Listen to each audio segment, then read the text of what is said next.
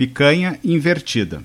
www.chefrs.com.br Ingredientes: 1,5 kg de picanha, 300 gramas de queijo provolone, um cálice de cunhaque, quanto basta de sal grosso, quanto basta de adobo.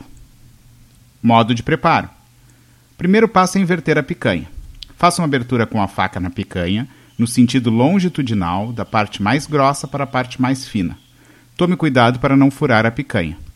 Remova o excesso de gordura da picanha, parte dura da gordura. Empurre a ponta da picanha para dentro e comece a puxar pela cavidade feita com a faca. Vá repetindo este processo até a ponta entrar completamente na picanha e ela virar. O resultado final é a picanha invertida. A parte com a gordura já retirados os excessos fica para dentro. Depois de invertido, o próximo passo é rechear a picanha com queijo provolone. Retire a casca do queijo, corte em cubos e coloque dentro da carne. Depois vem o tempero. Coloque o cunhaque e o adobo por dentro e por fora da peça. Se possível, feche a cavidade da picanha com cordão. Não há problema se não fechar, só vai sair um pouco do recheio para a forma.